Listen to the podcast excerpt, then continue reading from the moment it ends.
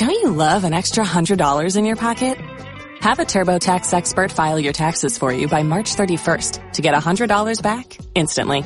Because no matter what moves you made last year, TurboTax makes them count. That means getting $100 back and 100% accurate taxes only from Intuit TurboTax. Must file by 331. Credit only applicable to federal filing fees with TurboTax full service. Offer can be modified or terminated at any time.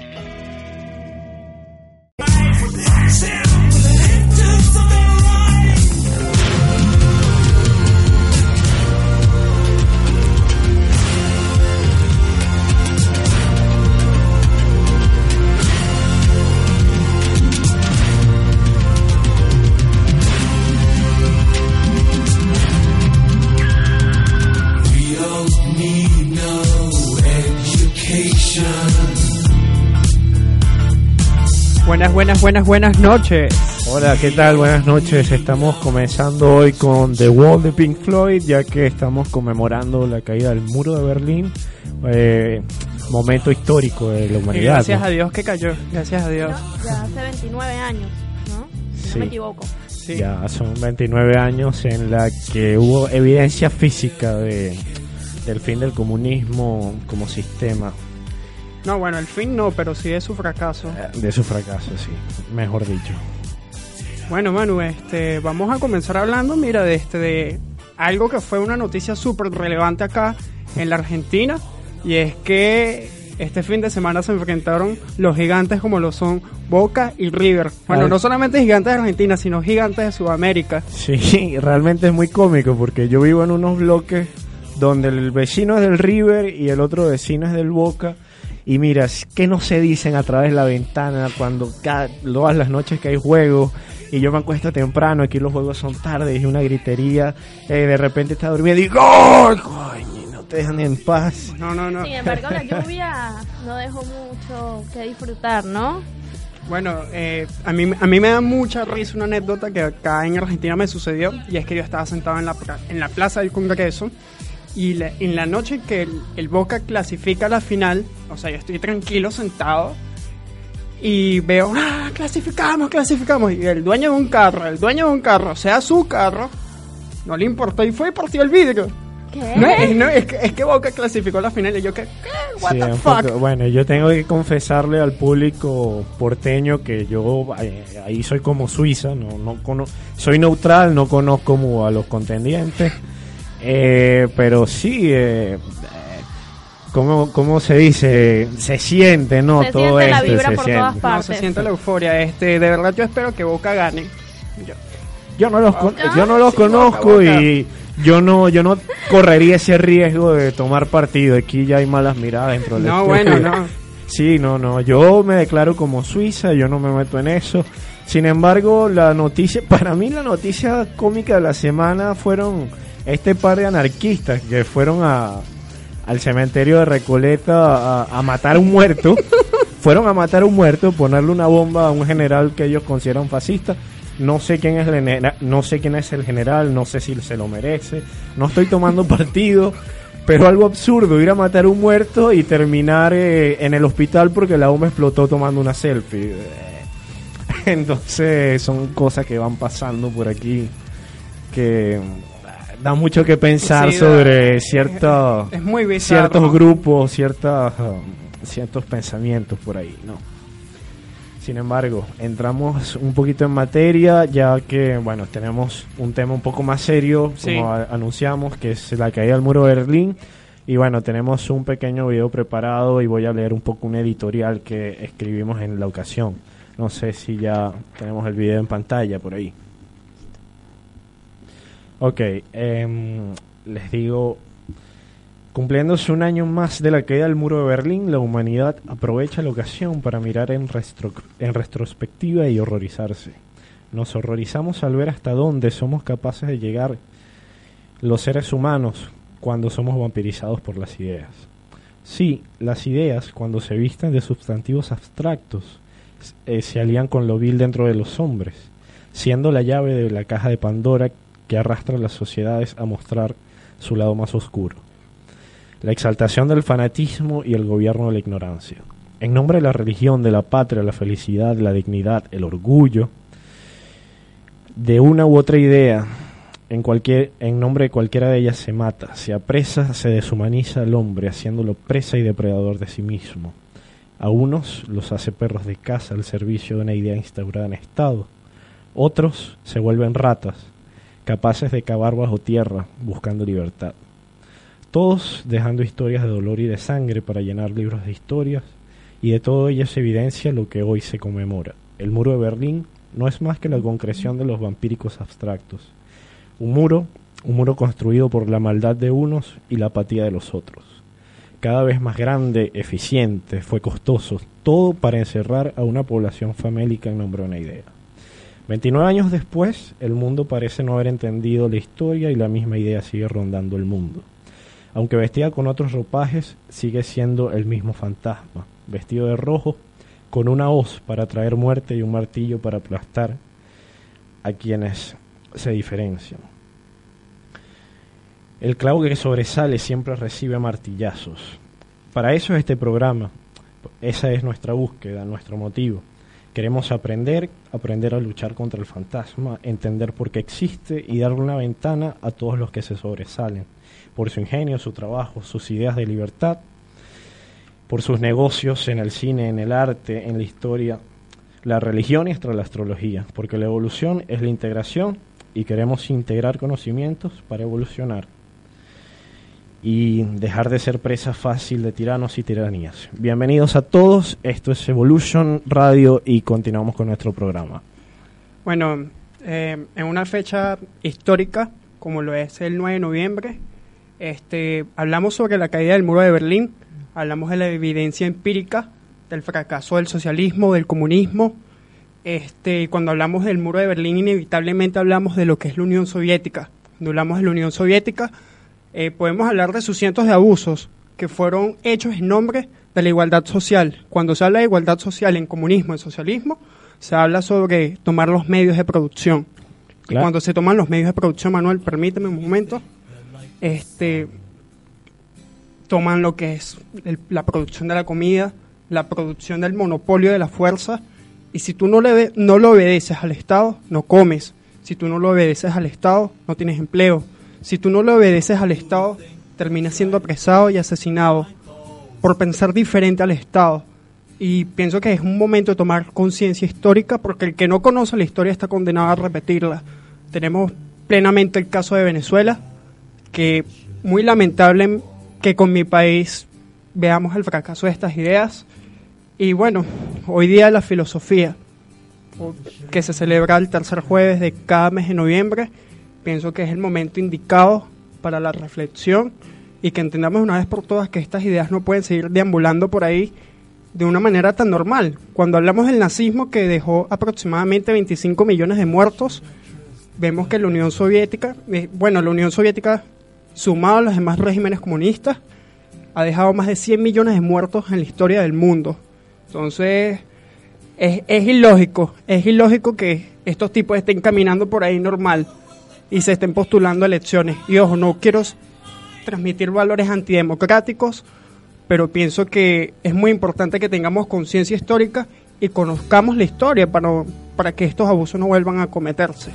Sí, así es. E incluso pasan cosas bastante terribles como la infiltración de las familias también. No, Sí. termi- nunca la gente termina por no saber en quién confiar y, y eso derrumba toda la democracia que aunque en nuestros países latinoamericanos no es perfecta, no es completa, eh, eh, la libertad es algo muy frágil y que se, Sí. y se pierde muy fácil, muy Pero muy todo fácil. esto sucede con la, precisamente por la falta de formación. Y yo creo que Sí.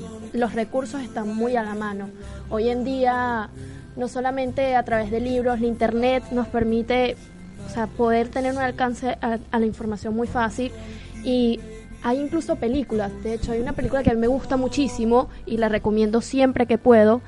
Y es El mundo de los otros, ¿sí? Es una película que explica específicamente cómo antes se relataba lo que la persona estaba haciendo dentro de su hogar, cómo hasta en el momento en el tener relaciones sexuales se relataba tal cual como era y era específicamente para esto, el totalitarismo hasta dónde llega. Sí, Entonces, yo creo que siempre, y a veces llegando al caso de Venezuela, porque a, nos- a nosotros nos toca, siempre he creído incluso que, que- que el día que se abran las puertas del SEBIN, todos vamos a ir al EDICOID específicamente a buscar es nuestra carpetica, porque a todos nos pincharon el teléfono, a todos nos siguieron en algún momento, y creo que todos los que hicieron política y hacen política hoy en nuestro país están siendo perseguidos de esa manera. Considero que las personas deberían formarse y buscar los medios de formación que son muy fáciles. Más allá de estar aquí y nosotros dar un mínimo de discurso político, me gustaría es recomendar ese tipo de cosas. Películas que incluso a través de eso te forman, si, si no quieres abrir un libro. Y el invitado de hoy para mí es especial para eso, para hablarnos justo de lo que viene siendo la caída del, del muro de Berlín, para hablarnos de formación y, y quizás de esos libros que todos deberíamos tener en nuestra casa. Sí. Yo Eh, quisiera que hoy no te vayas sin dejarnos una listica.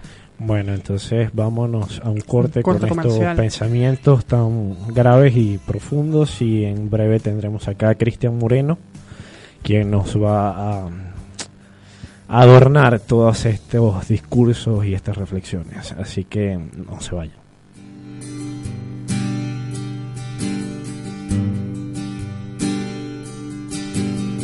Mother, do you think they'll like this song?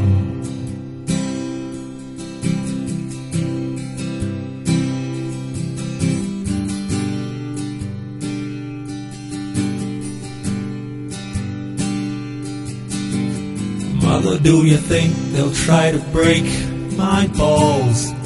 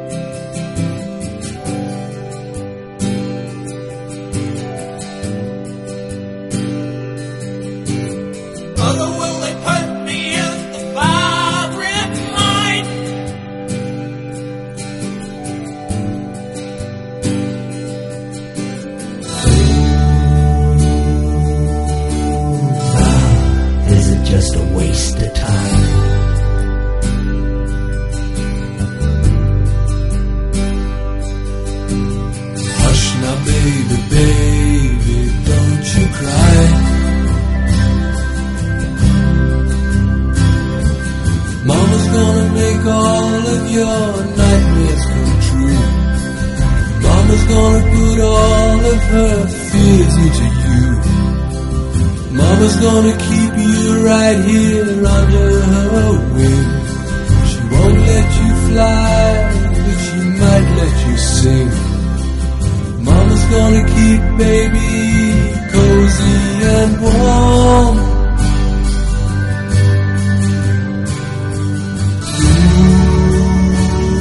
Ooh, babe.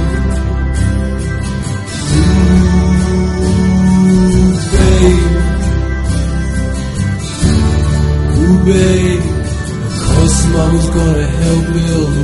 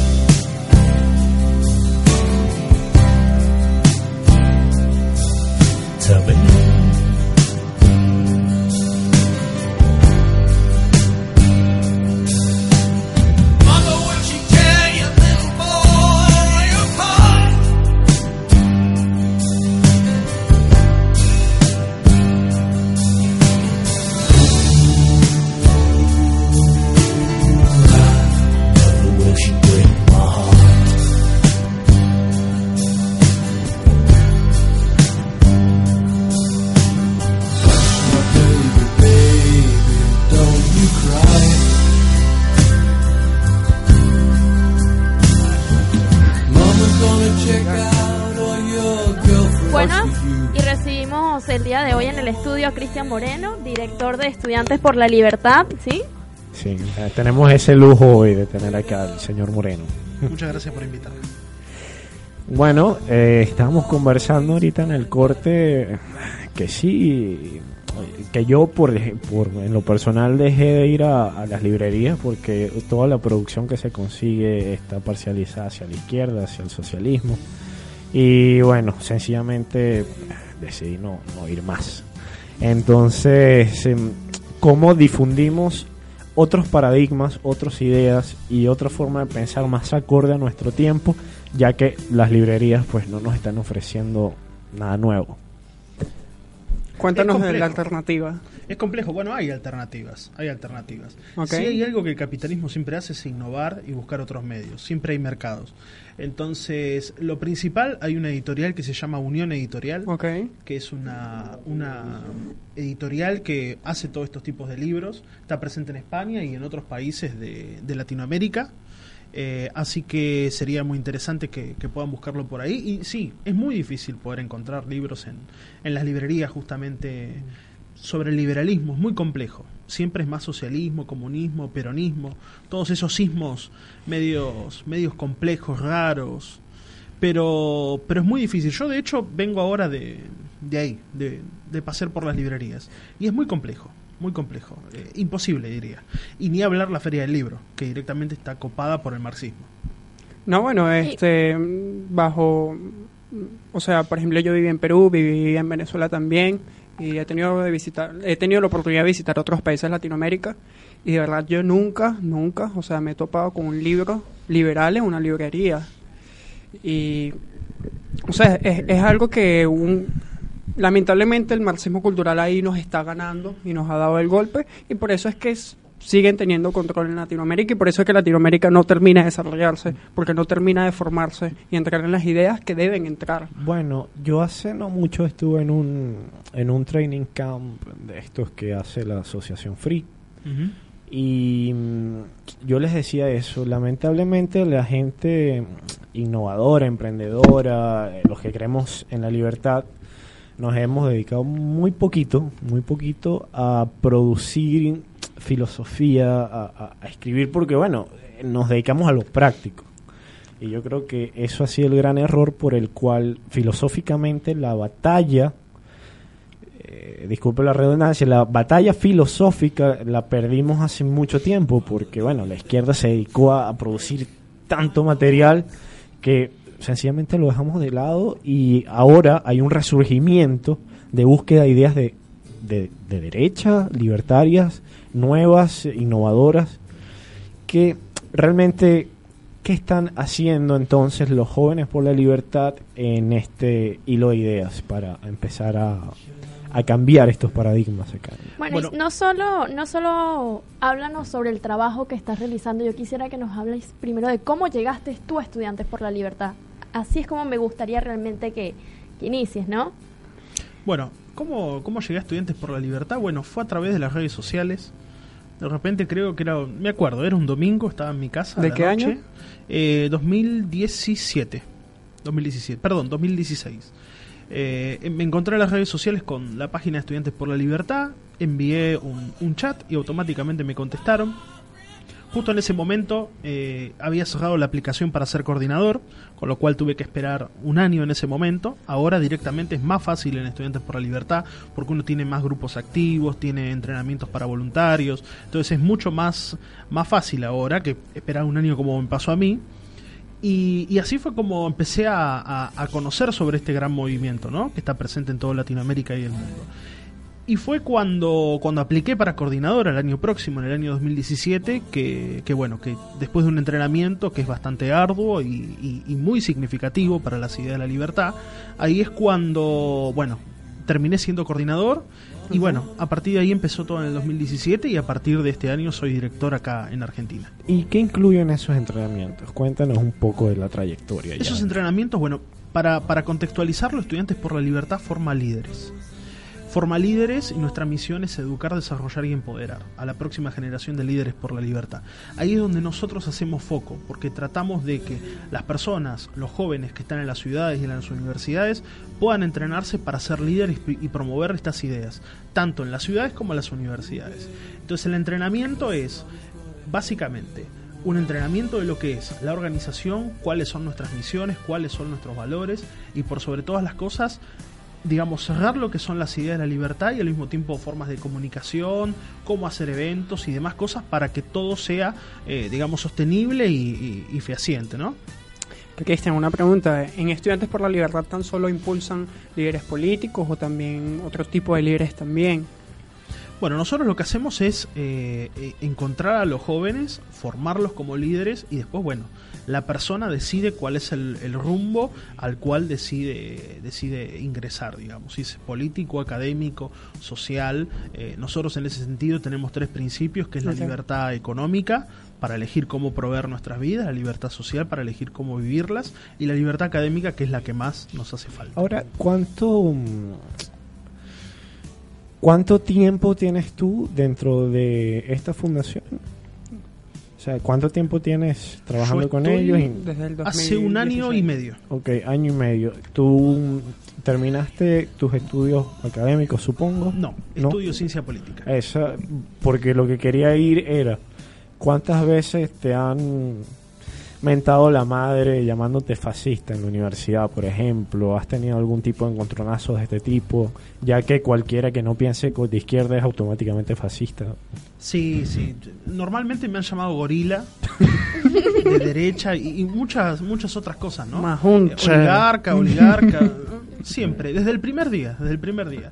Aparte era algo algo complejo, que si bien yo no me defino de derecha, normalmente todos mis compañeros se sentaban en la izquierda y yo estaba en el otro lado. Exacto, es que, Estaba solo. es que el problema es ese, o sea, es que eh, por, mm, digamos, por descarte, si no estás con la izquierda, de- automáticamente tú eres un fascista de la extrema derecha, cuando el fascismo, movimiento de corte socialista. Sí, no, es muy complejo. Aparte, mi universidad, que es la Universidad de Lanús, es una universidad muy kirchnerista en ese sentido. Tiene, bueno, eh, le entrega premios Nobel a, a Chávez, a, a Maduro, premio Nobel, perdón, eh, honoris causa, honoris causa. Sería, bueno, igual el premio Nobel se lo dan a cualquiera. Pero bueno, el honoris causa también se lo, se lo dan a, a estas personas. Tenemos la Plaza Santiago Maldonado, tenemos un montón de, de, de- de yerbas impresionantes ahí. ¿Y qué opinión te merece el comandante? El comandante, el comandante. Y la verdad, yo creo que es el gran fracaso de, de- del sistema político, ¿no? Eh, es complejo el análisis que uno se puede hacer, pero, pero uno encuentra que a veces hay socialismo y las salidas a veces es más socialismo, ¿no? Lamentablemente. Y- Si no tienes Argentina. Claro, pero, pero yo veo mucho el, el tema de, de Venezuela, en donde tenemos compañeros que, que la han pasado mal. eh, y por sobre todas las cosas uno, uno tiene en cuenta y, y lamentablemente no hay oferta, digamos, de, de otra cosa. Exacto. Salvo María Corina Machado, me parece que Eh, todo eh, lo demás es... Ese, es- ese es el gran problema que, bueno, en el caso de Venezuela, ¿no? Que vemos a la oposición sencillamente ser una una oferta electoral más no un cambio real de paradigma. Y eso es eh, yo estuve ocho meses en Venezuela hasta hace nada. Y la razón por la que dije no es que mi país se murió mi, mi país se acabó fue al entender que en Venezuela solamente había exilio o muerte porque ya el que está allá adentro eh, ya ni siquiera se queja ya ni siquiera protesta porque el, el terrorismo de Estado durante lo que en Venezuela llamamos la las guarimbas fue tal que ya la gente se acostumbró y ni siquiera piensa que ni siquiera sabe que se puede vivir de otro modo. Sencillamente espera que alguien les dé más y mejor, pero no un cambio real en la sociedad. No, que- no considero que sea un tema de que esperen a que le den algo, sino que sucede que ya en Venezuela te robaron la potestad. O sea, cuando te roban la libertad económica, que es justo lo que menciona Cristian, te roban esa libertad de poder escoger siquiera incluso lo que vas a comer. Y lamentablemente hoy en día en Venezuela las madres llegaron al extremo de no poder elegir ni siquiera lo que van a comer sus hijos. Entonces ya va más allá de... De ni siquiera comer den realmente. sino de que el gobierno buscó y consiguió lo que quería.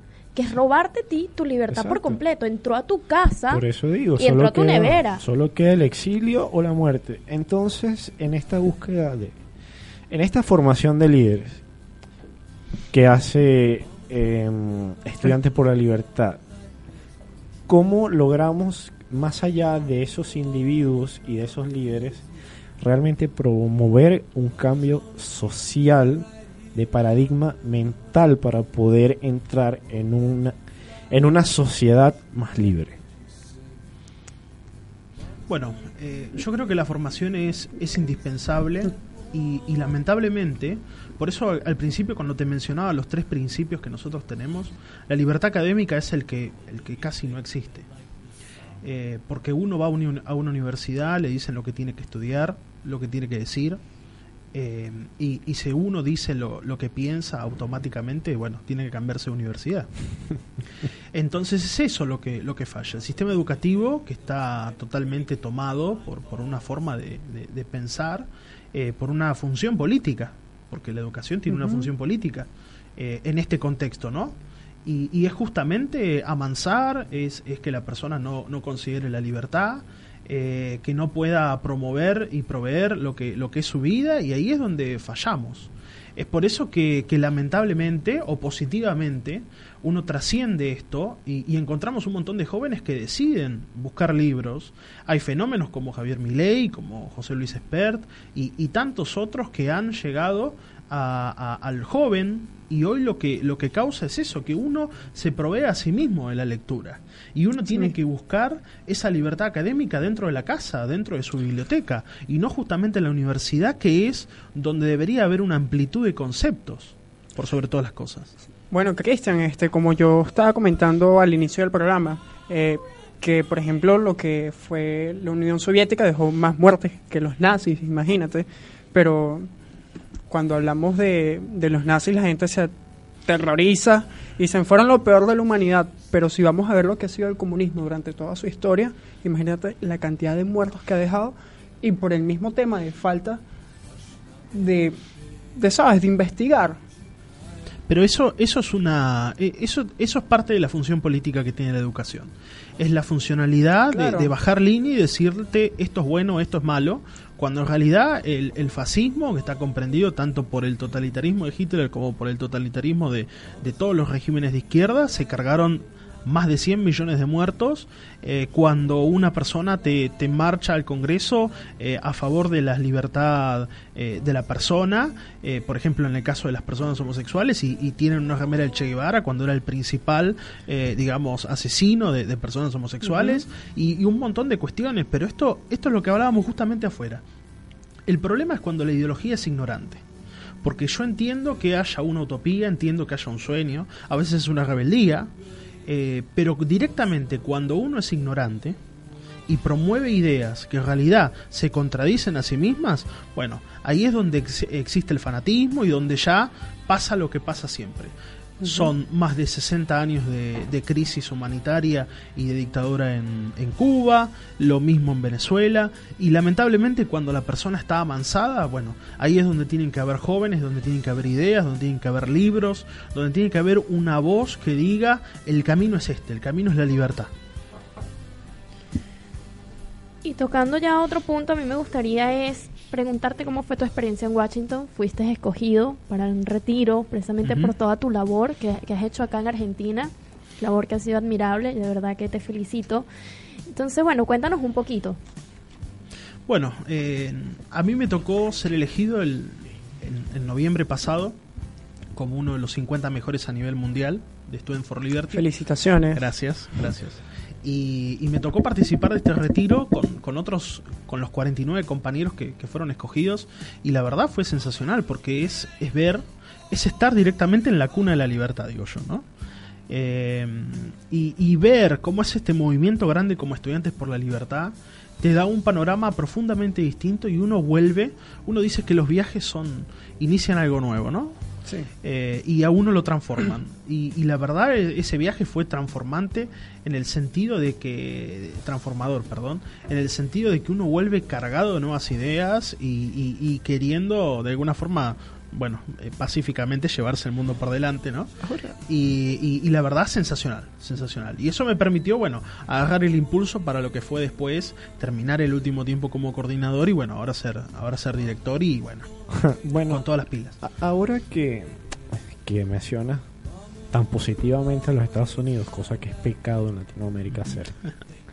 Mira, tú acabas de cometer un pecado públicamente. Sin embargo, eso es algo que yo, yo he venido tratando de estudiar en, en lo personal, porque hay un libro escrito por un venezolano que se llama em, Del mito del buen salvaje al buen revolucionario. Ah, no sé si lo libro.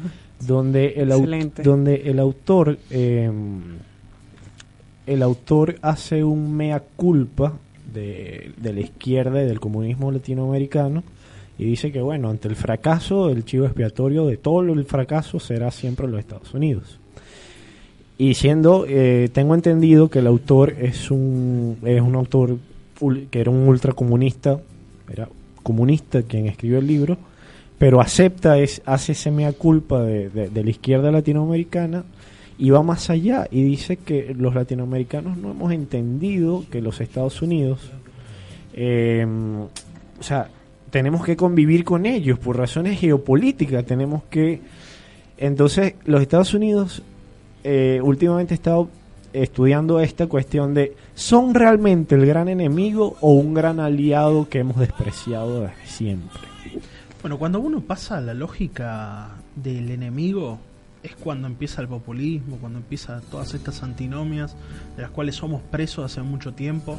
En la Argentina han sido unitarios y federales, River, Boca, y, siempre peronistas y antiperonistas, radicales y socialistas, siempre ha sido un... un- y, y- ahí es donde se produce el, el principal problema.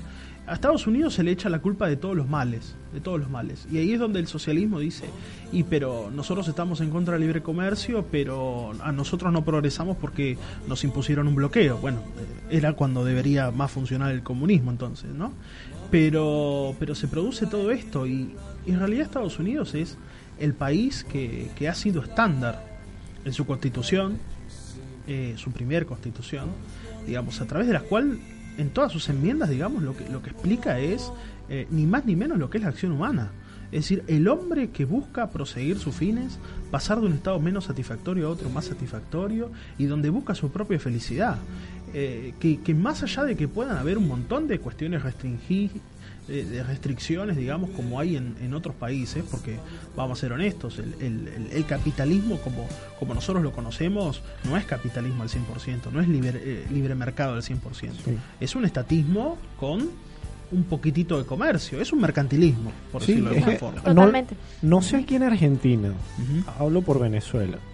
Venezuela hay todo un mito, un mito enorme sobre el imperialismo, sobre la derecha, sobre la privatización de todo. Y no, en, en, la- en Venezuela nunca ha habido derecha. Todos los partidos antes de Chávez eran social cristianos, todos. El, el petróleo siempre fue el Estado, la educación siempre fue gratis. y- Entonces aprovecho esto para que los argentinos que nos puedan estar viendo sepan que no, Chávez no nacionalizó nada. eh, todo estaba así cuando él llegó. Entonces, em, eso, este mito, ¿cómo nos lo quitamos encima? ¿Qué, cómo, ¿Cómo trascendemos esto para ¿Aplica este mito en Argentina? Empecemos por ahí. Yo no sé si en Argentina aplica que aquí siempre ha sido neoliberalismo hasta que hasta el siglo XXI. ¿Es cierto? No, siempre han habido distintos tipos de, digamos, de corrientes y, y en este sentido sí, la culpa de todos los males es el neoliberalismo, que encima está mal conceptualizado porque, bueno, el neoliberalismo no existe. Trata, y cuando nosotros hablamos de liberalismo nos dicen, ah, ustedes los neoliberales. Así como no existe el socialismo del siglo XXI, esos son Exacto. coletillas. eh, Exacto, es, es comunismo, es socialismo, las cosas por su nombre. Sí. Es como el, el neonazismo, es nazismo. Eh, Cristian, disculpa. Sí.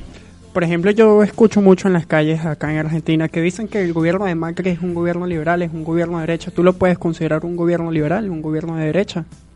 bueno, el, el liberal cree en el Estado mínimo, Ok. eh, partiendo de la base de un liberal clásico. Después, a medida que vas avanzando, el Estado se va achicando cada vez más, ¿no? En esta concepción liberal. Ok.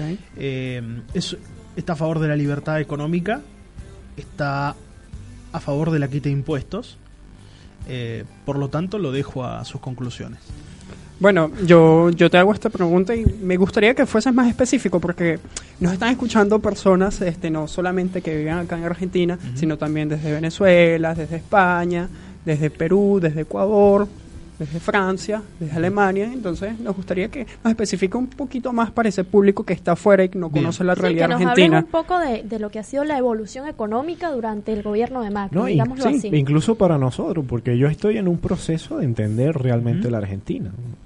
Bueno, eh, el, el asunto es que en, en- en Argentina no, no se han quitado impuestos, se han sumado. Eh, entendemos que pueden llegar a haber servicios que pueden salir eh, un, determinado precio, pero eh, directamente el impuesto es lo que, lo que termina generando pobreza. El impuesto genera pobreza. En tanto y en cuanto uno va, compra un caramelo y de los cuatro pesos que sale, dos son impuestos, bueno, ahí está elevando una vara. Y esa vara hace que haya gente que pueda acceder a él y gente que no. Entonces, si a todos nos saldría la mitad, directamente tendríamos capacidad de ahorro. Sin embargo, al tener que gastar todo y al salir el doble de lo que tiene que salir, bueno, inevitablemente generamos pobreza de esa forma, porque es más difícil acceder a determinadas cosas. Entonces es ahí donde se produce toda esta cuestión. Y hay cada vez más impuestos, es cada vez más, más distorsivo esto, y cuesta mucho más llegar a fin de mes. Entonces, digamos, el, el, el gobierno no, no es liberal en este sentido, digamos, si uno lo conceptualiza dentro del liberalismo, no es liberal eh, tiene un, un cierto rasgo de socialdemócrata. Eh, y bueno, es cierto que han habido crisis, es cierto que, que hubo un- una bomba que dejó el, el gobierno anterior, pero también es cierto que habían medidas que tenían que tomarse en un momento adecuado, no se tomaron, se tomó el camino del gradualismo. El camino del gradualismo no es necesariamente una receta liberal, sino que a veces hay que realizar un shock, que es necesario, que hay que achicar el Estado, y cuando uno dice, bueno, de repente vamos a quedarnos con menos sector del Estado, pero en realidad simplemente hay maquillaje, bueno, inevitablemente estamos hablando de que no hay achique del Estado, no hubo reducción de presupuestos, hubo más gasto público, entonces, bueno, en ese sentido no es liberal para nada. Sí, es que en, la- en Latinoamérica, siempre lo he dicho, o sea, en Latinoamérica siempre, Latinoamérica siempre se ha debatido entre lo que es urgente, es decir, votos y llenar estómagos, y lo que es necesario. Y lo que es necesario eh, no siempre es popular. Y yo no, no, yo creo que alguien, y yo creo en lo particular, lo que he visto desde afuera, yo creo que el gran fallo de Macri ha sido en ser líder, en, en tener esa capacidad de decir esto es necesario porque, hablar un poco más con las personas, porque incluso uno en su casa quiere adquirir un vehículo, empieza por recortar gastos, ahorrar, eh, recortarse en ciertas cosas para, para pensar en un mañana. Eh, lo mismo pasa con la política, entonces no, no, no debería ser tan difícil explicarlo y, y no entiendo por qué nadie se ha tomado esa molestia en América Latina. En ese sentido hay problemas de comunicación que son graves y, y el costo más grande es justamente no, no explicar las cosas como, como son. Eh, yo creo que el gobierno tendría que el primer día que asumió decir qué era lo que recibió el kirchnerismo. Exacto. No sabemos qué es lo que recibió.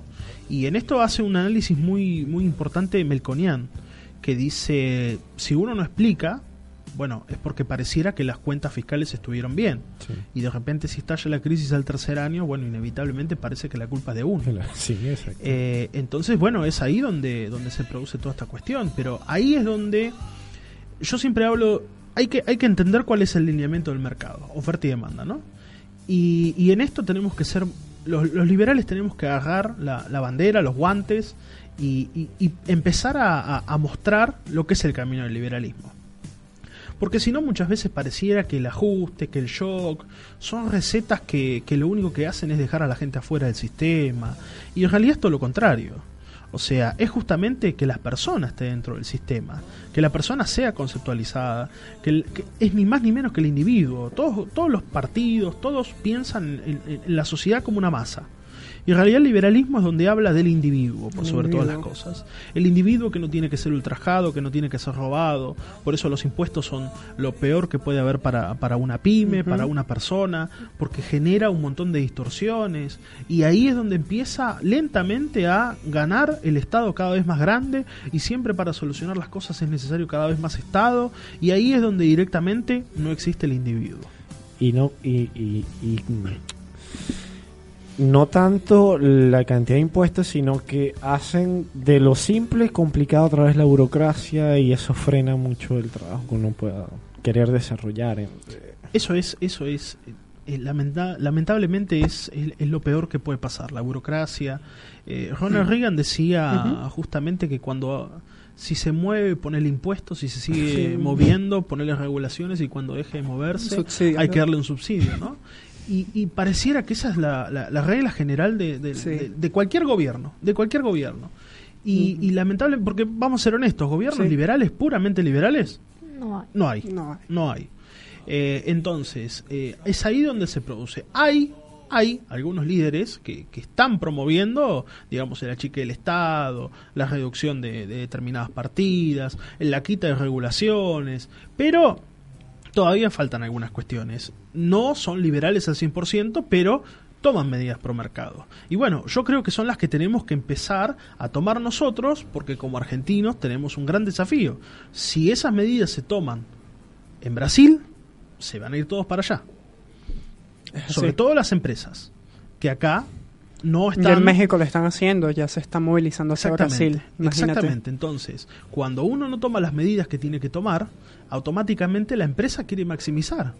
Cuando la empresa quiere maximizar, cuando no tiene tantas leyes laborales que terminan afectando a, a- a ni más ni menos que el individuo, a, a la persona que dirige esa empresa, porque supongamos el caso de una pyme argentina, tiene que pagar un montón de impuestos, es muy difícil llegar a fin de mes. Además tiene un montón de leyes laborales que lo complican demasiado. En cuanto tiene que despedir una persona porque no llega, llega un juicio. Ese juicio se lleva toda su empresa. No tienen la posibilidad y automáticamente quedan despedidas por este mismo sistema un montón de personas que hasta el día de hoy laburaban ahí. Entonces, ahí es donde se produce toda esta cuestión que bueno, parece que nuestro hermano brasilero ha decidido eliminar el Ministerio de Trabajo y puede llegar a generar esto alguna alguna cosa positiva, pero bueno, acá que podía haber algún algún tipo de, de reforma laboral, bueno, evidentemente se pactó para que no para que no se Más bien hacer. fue, fue, fue, más bien empeoró todo el escenario porque recientemente, eh, si hablamos del bono de 5 mil pesos, que representa más o menos lo que es el 50% del salario, o sea, los empresarios privados deben pagar a los empleados lo que son 10 mil pesos más 5 mil pesos, imagínate, los empresarios van a quebrar.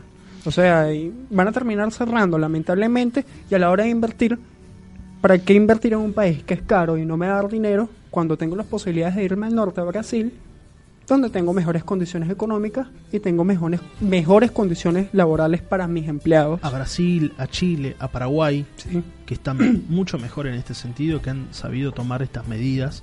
Bueno, Brasil todavía falta, digamos, hay que ver qué es lo que Mm, Sí, sucede, bueno, hay- eh, porque digamos, Sí. hay, hay todo Hay- un hay que fantasma, esperar. hay todo un fantasma ah, en el medio, ah. pero, pero digamos, son medidas que tienen que tomarse y que son pro mercado, digamos, y, y acá en Argentina tuvimos un una certeza al principio y las empresas habían invertido y, Sí. y esperaron, pero de repente no pasó esto. Y en relación al, al- al bono este que contás, en realidad lo, único que generó fue ponerse al, al empresario en contra, eh, al empresario al empresario como la persona que emprende, ¿no? El empresario, porque uno imagina al empresario, al tipo gordo, rico, que, que desprende un montón de millones y en realidad es un tipo que emprende, que se levanta todos los días y que es un héroe.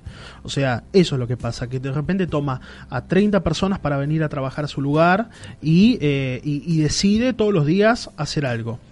Entonces ahí donde uno dice, bueno, estos 5 mil pesos que de repente tiene que sacar del bolsillo y que probablemente no llegue a fin de mes, tiene que desparramarlo para las 30 personas que trabajan con él y además ese bono paga impuesto a las ganancias. Con lo cual encima termina siendo un instrumento recaudatorio más que un bono a beneficio de la persona.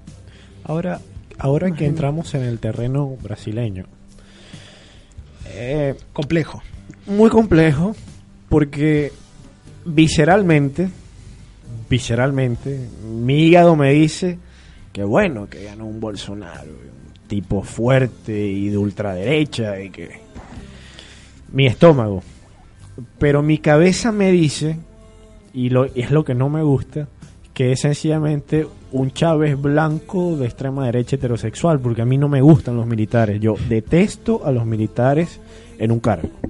Entonces, eso se vuelve un tema un poco delicado eh, a la hora de realmente qué podemos esperar de este señor. Bueno, eh, el caso de Bolsonaro a mí, a mí me recuerda mucho a Fujimori, porque cuando Fujimori asume presidencia en Perú, o sea, consigue un país totalmente destruido por Alan García, con una hiperinflación parecida a la de Venezuela, aunque en este momento la de Venezuela está peor. Y el tipo termina convirtiéndose en un totalitario, pero los deja totalmente económicamente bien.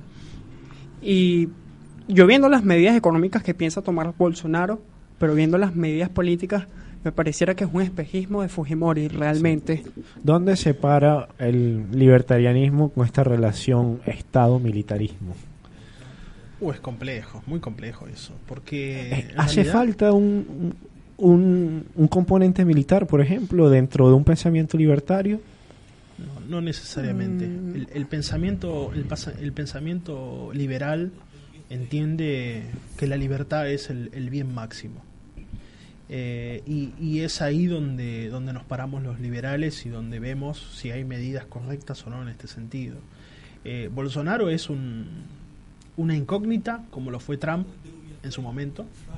Trump ha quitado regulaciones, ha quitado impuestos, tiene récord de empleo como ningún otro, casi desde Ronald Reagan, que no se presenta el mismo, el mismo suceso. Pero, pero aún así tiene, tiene cuestiones criticables, como es el gasto público, que quizás en ese sentido no sea del todo liberal. Y, y hay un montón de medidas, digamos, es, es complejo medirlo, y nosotros siempre decimos el liberalómetro, ¿no? El liberalómetro es, es, es un tema porque, porque, bueno, al momento de tomar medidas hay que ver qué sucede con esto. Y, y Brasil en este sentido, yo creo que tiene, bueno, de hecho el hijo de Bolsonaro ha, ha estudiado en el Instituto Mises de, de Brasil, Ah, no sabía. eh, sí, economía austríaca. eh, y digamos, eh, de esa forma y por ese lado uno, uno puede llegar a, a creer que puede haber mm, una medida que pueda llegar a ser austríaca en este sentido, ¿no?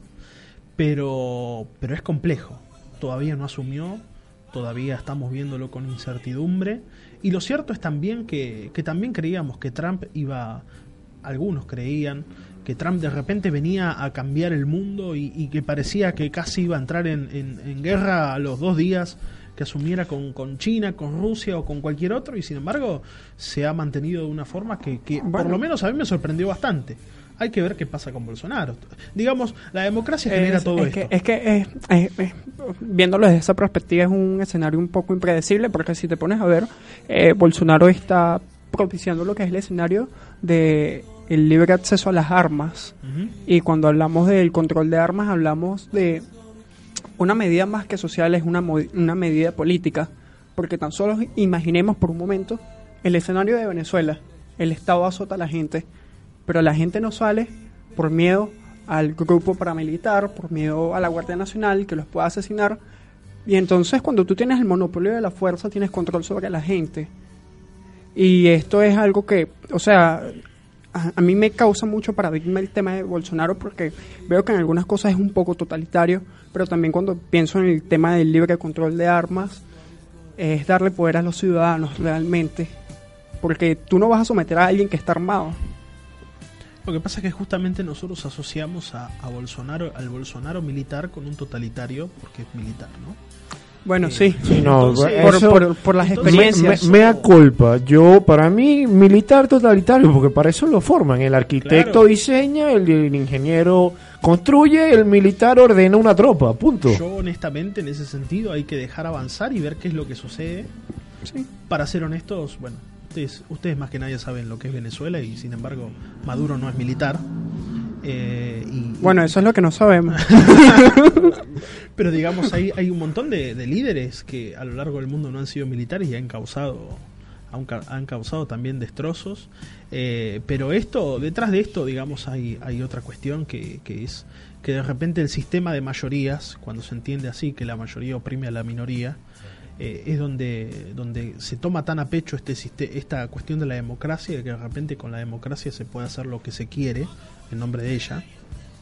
Ahí es donde empiezan los problemas. Por Bueno. eso es que el liberalismo recoge mucho la idea del individuo, porque entender al individuo es justamente reconocer los derechos que a uno le conciernen, que son la vida, la libertad, la propiedad, y frente a eso no hay nadie que pueda, no hay nadie que pueda. Bueno, con esta última reflexión me veo en la obligación de, de despedirnos. De Y verdad se nos que quedó Wow, corto nos el tiempo. se nos quedó hoy- cortísimo el tiempo, quedan muchos temas que discutir acá, que, Sí. que sacarle mucho jugo. Eh, agradecemos de verdad tu presencia, esperamos contar contigo para seguir conversando estos temas aquí. Desde luego, gracias por la invitación Verdad- y estoy a La disposición. verdad que muchas gracias por Un haber placer, esta- Cristian. Gracias Muchísimas gracias. ¿Puedo decir algunas últimas cositas? Sí, Por favor, y, re- un minuto. recomiéndanos algo de bibliografía, de para quienes nos están ye- El viendo. liberalismo económico en 10 principios de Iván Carrino, Excelente. La acción humana de Mises, eh, Yo el lápiz de Leonard Reed, ese es muy bueno para poder entender cómo es el proceso de producción en el lápiz y da un, un contenido que es sensacional. La rebelión de Atlas de Ayn Rand, La virtud del egoísmo de Ayn Rand también. eh, y por sobre todas las cosas que nos sigan en Estudiantes por la Libertad Argentina. Por supuesto. Eh, ¿Tus redes sociales, Cristian, antes de Mis redes sociales, Cristian Moreno.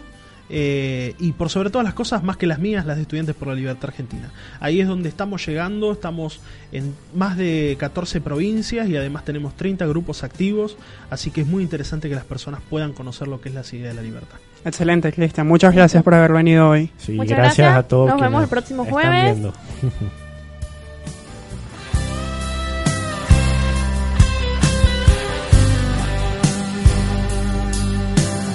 Mother, do you think she's good enough?